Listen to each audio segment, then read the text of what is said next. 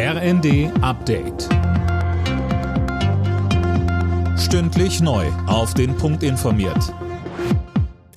Ich bin Dirk Jostes. Guten Tag. Krisendiplomatie unter Palmen. Auf Bali beginnt heute der G20-Gipfel. Gleich zum Auftakt beraten Vertreter der führenden Industrie- und Schwellenländer über die Folgen des Ukraine-Kriegs, also etwa Energie- und Nahrungsmittelknappheit. Mehrere Sozialverbände finden das Nein der Unionsländer zum Bürgergeld unanständig. Unter anderem der Paritätische Gesamtverband warnt, die Not armer Menschen verschlimmere sich täglich. Der Deutsche Landkreistag findet es dagegen gut, dass der Gesetzentwurf überarbeitet werden muss. Präsident Reinhard Sager sagt im ZDF. Wir haben im Moment einen Arbeitnehmermarkt. Wir haben fast zwei Millionen unbesetzte Stellen in Deutschland. Es werden überall Arbeitskräfte gesucht.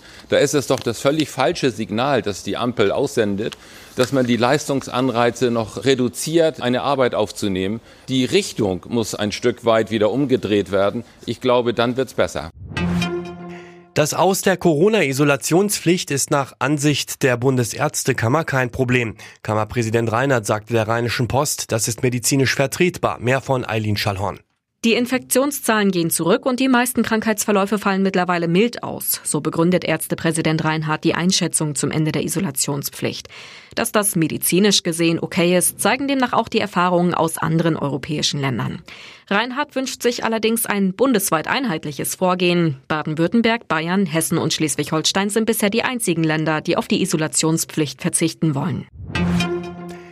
Die NASA hat mit dem Countdown zum Start ihrer Mondmission Artemis 1 begonnen. In der Kapsel sitzen erstmal nur Puppen und sie wird den Mond auch nur umrunden. Eine Mondlandung ist für die Mission Artemis 3 geplant. Eine echte Landung mit Astronauten an Bord wird für 2025 angepeilt. Alle Nachrichten auf rnd.de